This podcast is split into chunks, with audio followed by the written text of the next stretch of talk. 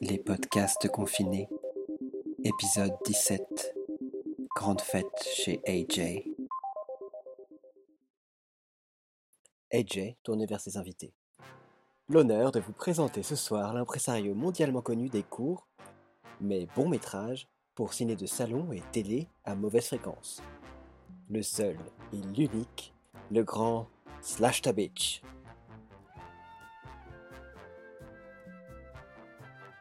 Il tend la main vers un rideau de velours haut de 20 mètres. Un éclair déchire l'étoffe du haut en bas et le grand Slash Tabitch apparaît en majesté. Son visage est démesuré, immobile et froid, comme une urne funéraire des grands chimus péruviens. Il est en habit bleu, cap bleu et monocle bleu. Grands yeux gris aux minuscules pupilles noires crachant des aiguilles. Seul un positiviste cordané pourrait soutenir leur regard. Quand il est en colère, il lui suffit d'un coup d'œil pour projeter son monocle à 20 pas. Main coureur de cachet mal inspiré a senti le souffle glacial de son déplaisir. Fiche le camp du plateau, cabotin. Tu crois que tu vas me faire avaler ces orgasmes en toc? Moi, le grand sage Tabitch? Moi qui en pressant l'éjacule, rien qu'en regardant l'orteil de l'artiste. Crétin et cervelé. Utilité. Va te faire voir ailleurs et sache qu'il faut de la sincérité et du talent et du loyalisme pour travailler chez moi. Point de faux semblants minables, point de soupirs en surimpression, point d'étron de plastique, ni de fioles de lait cachées dans l'oreille, ni de décoction de yohimbine dans les coulisses. Nota bene. La yohimbine, dérivée de l'écorce yohimbe d'Afrique tropicale, ou corinante, est un aphrodisiaque aussi efficace qu'inoffensif. Elle agit par dilatation des vaisseaux capillaires de l'épiderme, notamment dans la région génitale. Slash Tabitch éjecte son monocle qui disparaît à l'autre bout du studio et revient comme un boomerang se ficher dans son orbite. Le grand S fait demi-tour et s'estompe dans une nuée bleutée, froide comme l'air liquide, fondu. Sur l'écran, un rouquin aux yeux verts, à la peau blanche piquetée de taches de son. Il embrasse une petite brune en pantalon. Coiffure et vêtements évoquent les bars existentialistes de toutes les capitales du monde. Ils sont assis sur un lit bar recouvert de soie blanche. La fille déboutonne la braguette du rouquin avec des doigts câlins et en extirpe son sexe menu, mais dur comme du bois, couronné d'une perle de lubrifiant qui scintille. Elle le caresse tendrement. Déshabille-toi, Johnny. Il obéit prestement et se poste devant elle, pointant au ciel. Elle lui fait signe de se retourner et il pirouette de ci de là, main sur la hanche à la façon d'un mannequin. Elle ôte son chemisier. Ses seins sont petits et plantés haut. Le bout durci et palpitant. Elle fait glisser son slip. Sa toison est d'un noir brillant. Il s'assied à côté d'elle et tend la main vers ses seins, mais elle retient son poignet. Je veux te plumer, mon chéri. souffle-t-elle. Non, pas maintenant. Je t'en prie, j'en ai si envie. Viens. Elle l'entraîne dans la chambre. Il s'allonge, jambes en l'air, les bras croisés autour des tibias. Elle, à genoux, lui caresse la face interne des cuisses, suit du doigt le tracé périnéal, puis se penche, lui écarte les joues et darde la langue, de plus en plus profond, avec un lent mouvement circulaire de la tête et de nouveau le périnée, ses petites bourses tendues. Il ferme les yeux, se tortille. Elle referme la bouche sur la goutte qui perle à son gland circoncis, va et vient en cadence, posant un instant en haute course. La tête remuant toujours en cercle lent. De la main, elle joue doucement avec ses bourses, puis glisse plus bas et le sodomise du majeur, lui taquinant la prostate. Il sourit, pète moqueusement. Elle le tient englouti, presque jusqu'à la garde. Suce avec une frénésie croissante. Le corps de Johnny se contracte vers son menton. Les contractions sont de plus en plus longues. Aïe crie-t-il, les muscles bandés, et son corps tout entier tente de s'échapper par la queue. Marie avale les grandes giclées brûlantes qui lui emplissent la bouche. Il laisse retomber ses jambes sur le lit, creuse les reins et baille. Marie se harnache avec un godemiché, Danny, bras de fer, le champion de Yokohama. dit-elle en flattant le caoutchouc. Un jet de lait pisse à travers la chambre. Tu es sûr que cela est pasteurisé? Va surtout pas me filer une maladie de vache, comme le charbon ou la morve ou la fièvre afteuse. Il contemple le plafond, main jointe sous la nuque, le dard au vent. Je me demande si on peut rigoler et s'envoyer en l'air en même temps. Je me souviens, c'était pendant la guerre, au Jockey Club du Caire. Moi et mon copain de tranchette, Lou, qu'il s'appelait, deux vrais gentlemen, nommés par acte spécial du Congrès. Fallait rien moins que ça pour que le scandale arrive. On se met à rigoler, si fort qu'on compisse de la tête aux orteils, et le barman rouspète. Foutez le camp d'ici, sale pif-kiff Eh bien, si j'arrive à pisser de rire, je devrais être capable de jouir idem. Dis-moi une blague, quelque chose de franchement rigolo, au moment où ça vient. Tu devineras quant à certains frétillements prémonitoires de la glande prostatique. Elle met un disque, bebop grinçant à la cocaïne. Elle lubrifie le god, lève au ciel les jambes de Johnny et le plante en tire-bouchonnant les hanches. Elle pivote lentement sur l'axe de la godille, frotte ses seins durcis contre la poitrine du garçon, lui rembrasse le cou, et le menton, et les yeux. Il lui caresse le dos, laisse courir ses mains jusqu'aux fesses, presse Marie contre lui. Elle s'agite plus vite, plus vite encore. Il se crispe, se tord en spasmes convulsifs. S'il te plaît, dépêche-toi, le lait refroidit. Il ne l'entend pas. Elle écrase sa bouche contre celle de Johnny, leurs deux visages chevauchent ensemble. Le sperme gicle sur les seins de Marie, chaud comme des petits coups de langue. Marc apparaît sur le seuil de la porte, chandail noir, un col roulé, visage fin, froid, narcissique, cheveux noirs et yeux verts. Il regarde Johnny avec un sourire railleur, la tête légèrement penchée, les mains dans les poches de son blouson, le balai du truand. Il hoche brusquement la tête et Johnny le précède dans la chambre voisine, Marie sur leurs talons. Assez bavardé. Telle. Allez-y. Elle s'assied nue sur une estrade tapissée de soie rose qui domine le lit. Marc se déshabille avec des mouvements fluides, de gracieux roulements de hanches. Il se contorsionne pour ôter son chandail, dévoilant son torse blanc en une parodie de danse du ventre.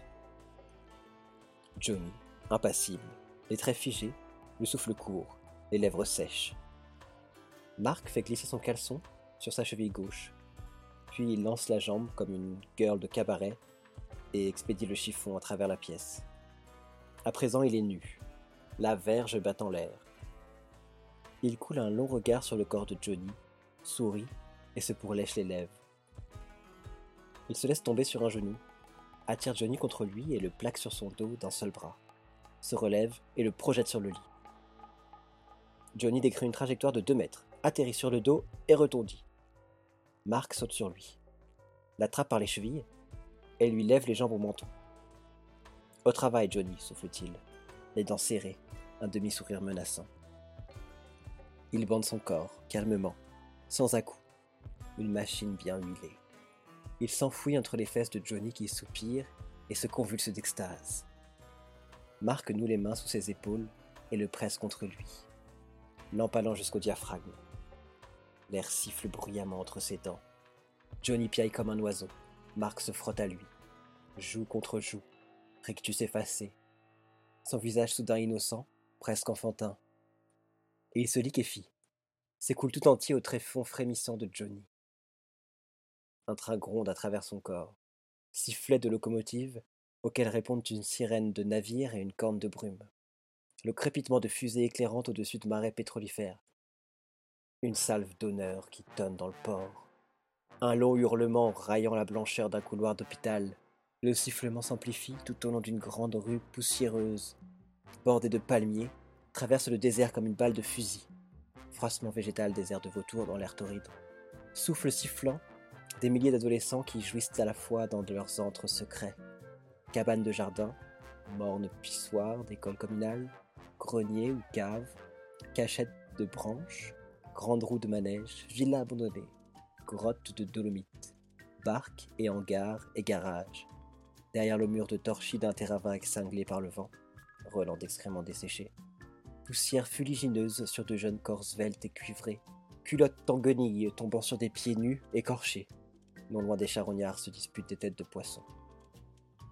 Aux abords de mares tropicales où des poissons happent férocement les traînées de sperme blanc flottant sur l'eau noire, Les mouches de sable piquent les chairs bronzées. Les singes hurleurs filent comme le vent entre les feuilles. Toujours cet univers de grands fleuves boueux charriant des arbres entiers aux branches chargées de serpents d'eau bariolés et de lémuriens pensifs qui contemplent tristement la rive. Un petit avion, rouge, trace des arabesques dans la substance trop bleue du ciel. Un serpent à sonnette frappe sa proie. Un cobra se cabre, se détend, crache son venin, perles d'opale et de nacre qui retombent en pluie silencieuse dans l'air calme, transparent comme glycériné. Le temps tressaute, machine à écrire disloquée. Les gamins sont changés en vieillards. Leurs hanches qui palpitaient hier, au rythme de spasmes à peine nubiles, s'affaissent et se distendent, retombent flasques sur la tinette du jardin, sur un banc de square, sur une murette de pierre, dans l'éclat du soleil espagnol, sur un lit défoncé de garni. Dehors, un mur de taudis, briques rouges, dans le pâle soleil d'hiver. Ils frissonnent de froid et de souffrance dans leurs sous-vêtements crasseux, fouillent leurs veines dans l'aube malade de la drogue, bavent et gémissent au fond d'un café mort. Les Arabes murmurent Majoub et s'esquivent dans l'ombre. Le Majoub est une sorte de fanatique de l'islam, un peu simple d'esprit et souvent, entre autres, épileptique. Le musulman a besoin de sang et de foutre, voyez. Voyez le sang du Christ ruisseler dans le spirmament, hurle le Majoub. Il se redresse avec un cri d'épouvante. Une érection ultime, crachant un jet de sang noir et coagulé. S'immobilise enfin. Une statue blême, reposant après un long voyage, après avoir franchi la grande barrière. Aussi candide qu'un gamin escaladant une clôture pour aller pêcher dans la mare interdite. Quelques secondes à peine, et il attrape un poisson-chat. Le vieux surgit de sa masure noire, jurant et brandissant une fourche. Et le gamin détale, en riant à travers le champ du Missouri, il ramasse au passage une jolie pointe de flèche rose, se baissant en pleine course. Souplesse fluide de ses muscles, de ses jeunes os. Ces os qui se mêleront à la terre du champ, futur cadavre gisant au pied de la palissade, une carabine à son côté, son sang coulant goutte à goutte sur l'argile gelée, peignant de carmin le chaume de l'hiver de Géorgie. Le poisson-chat ondule habilement à sa suite. Le garçon arrive devant la clôture, saisit le poisson-chat et le jette par-dessus. Dans l'herbe striée de sang, saute à son tour, ramasse le petit corps agité de soubresaut et disparaît sur le chemin d'argile rouge piqueté de silex. Entre une double muraille de chêne et de plaques miniers, aux feuilles rouge-brun, voltant au vent de ce crépuscule d'automne, verte et brillante de rosée à l'aube de l'été, se découpant noir et précis sous le ciel d'hiver. Le vieux le pourchasse en vociférant des jurons, son dentier s'échappe de sa bouche, siffle au-dessus de la tête du gamin. Le vieux court, plie en avant, les tendons de son cou bandés comme des taurons d'acier. Une grande giclée de sang noir au passage de la clôture, et il retombe dans l'herbe, momie décharnée. Des ronces poussent entre ses côtes, les fenêtres de sa cahute volent en éclats, barbe de verre poussiéreux fichée dans le mastic noirci. Les rats sillonnent le plancher et, les après-midi d'été, les voyous viennent se masturber dans cette pénombre suffocante, cueillent les baies qui fleurissent sur les os de son cadavre et se barbouillent de jus violacé. Le vieux camé a trouvé la veine. Le sang s'épanouit dans le compte-gouttes, comme une fleur chinoise. L'héroïne court en lui, et soudain l'enfant qui jouissait au creux de sa main il y a un demi-siècle resplendit, immaculé, à travers la chair délabrée, embaumant la cabane d'un parfum sucré de noisettes, l'odeur des adolescents en rut. Combien? Combien d'années a s'y enfilé sur cet aiguillé de sang? Il est assis, les mains éployées sans force sur ses genoux, contemplant le matin d'hiver avec les yeux abolis de la drogue. Un pédé chenu vibre confusément sur un banc de pierre du parc de Chapultepec. De jeunes Indiens passent devant lui, en se tenant par la taille et le cou, et il raidit sa chair agonisante, violant du regard ses jeunes cuisses, ses bourses gonflées, ses verges cascadantes. Mark et Johnny, de nouveau, assis face à face dans un fauteuil à vibreur, Johnny planté sur la queue de Mark. Prêt, Johnny? Mets la sauce. Mark pousse la manette, et le fauteuil commence à trépider. Mark lève la tête pour regarder Johnny, le visage calme, distant, scrutant l'autre d'un œil ironique. Johnny gémit, hurle. Ses traits se dissolvent peu à peu, comme liquéfiés de l'intérieur. Une grande salle, un gymnase. Le sol tapissé de caoutchouc mousse, recouvert de soie blanche. Un mur entièrement vitré. Le soleil levant peint la salle d'une lueur rosée. Johnny apparaît, les mains liées entre Marc et Marie. Il aperçoit le gibet et s'écoule avec un grand cri, le menton pointant vers le ventre, les jambes repliées sous lui, et il éjacule, flèche blanche filant au travers devant son visage. Marc et Marie paraissent soudain excités, impatients. Ils poussent Johnny sur l'estrade, jonché de vieux maillots et de suspensoires tachés de moisissures. Marc ajuste le nœud coulant. Bonne route, dit-il, s'arc-boutant pour précipiter Johnny dans le vide. Non, laisse-moi faire, dit Marie. Elle noue ses doigts sous les fesses de Johnny, appuie le front contre le sien, le sourire aux yeux, recule d'un pas et l'entraîne avec elle. Il s'envole de l'estrade. Le visage de Johnny se gonfle de sang. Marc tend vivement le bras et lui brise la nuque. Bruit de branches mortes, rompues entre des serviettes mouillées. Un long soubresaut parcourt le corps de Johnny. Un de ses pieds palpite comme un oiseau pris au lacet. Marc, vautré sur une balançoire, singe ses saccades affolées. Les yeux fermés et la langue pendante. Le pénis de Johnny se détend comme un ressort. Et Marie le guide des doigts jusqu'au fond de son ventre. Elle se love contre lui avec des gestes liquides de danseuse berbère, geignant et hurlant de plaisir. Le corps dégoulinant de sueur, le front encollé de mèches moites. Coupe la corde Marc crie-t-elle. Marc se penche en avant et tranche la corde avec un couteau à cran d'arrêt. Il attrape Johnny au vol, l'allonge tendrement sur le dos. Marie, toujours agrippée à lui, et frétillant à bout de harpon. De ses dents, elle déchiquette les lèvres et le nez de Johnny, aspire ses yeux avec un bruit de succion, arrache les joues par lambeaux, puis elle s'attaque à la pine, des jeunes. Marc s'approche, et elle lève la tête du sexe à demi dévoré, son visage couvert de sang, les yeux phosphorescents. Marc pose le pied sur son épaule, et la retourne brutalement sur le dos, se jette sur elle et l'enfourne avec une violence insane. Il roule d'un bout à l'autre de la salle. Griffes des soleils bondissent comme d'énormes poissons embrochés. Laisse-moi te pendre, Marc. Laisse-moi te pendre. Marc, je t'en prie, laisse-moi te pendre. Bien sûr, ma jolie. Il la remet debout d'un geste brusque et lui croise les mains derrière le dos. Non Marc Non Non crie-t-elle, giclant de terreur tandis qu'il l'entraîne sur l'estrade. Il la ligote et la couche sur un lit de préservatif usagé. S'éloigne pour préparer la corde. Il revient, portant la boucle sur un plateau d'argent. Il relève Marie, lui passe le nœud coulant autour du cou. Serre légèrement, puis il enfonce sa queue à plein ventre. Il presse Marie contre lui, esquisse avec elle un pas de valse et se lance dans le vide. Leurs deux corps dessinent un grand arc de cercle dans l'espace.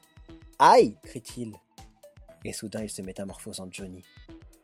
On entend le claquement sec du coup de Marie qui se brise. Une grande vague souple fait tanguer son corps. Johnny se laisse choir à terre en souplesse, les muscles bandés comme un jeune animal à l'affût. Il saisit une grande jarre de jade, chimou, à la forme obscène, et arrose d'essence le corps de Marie. Il s'asperge à son tour, prend Marie dans ses bras et roule avec elle sous une loupe gigantesque encastrée dans la verrière de la salle. Une flamme jaillit. Un cri strident fait éclater le mur de verre. Les deux corps empalés roulent dans l'espace, jouissant et hurlant toujours, puis se désintègrent en flammes, et en sang, et entraînés de suie sur les rochers d'un désert écrasé de soleil. Dans la grande salle de gymnastique, Johnny fait des rebonds de requin à l'agonie, avec un cri strident qui fait éclater le mur de verre. Il se dresse, les bras en croix devant le soleil levant, éjacule des torrents de sang. Dieu de marbre blanc, il sombre dans le vide, éclaboussant l'air d'explosions épileptiques. Redevient le vieux Majoub, qui se convulse dans les ordures au pied du mur de torchis, sous un soleil brûlant qui taraude son corps et hérisse sa peau de chair de poule. Il est redevenu un enfant assoupi entre le mur de la mosquée, polluant de ses rêves lubriques des milliers de vulves roses et lisses comme des conques marines, éprouvant l'exquis chatouillement de poils dreux courant le long de son sexe raidi dans le sommeil.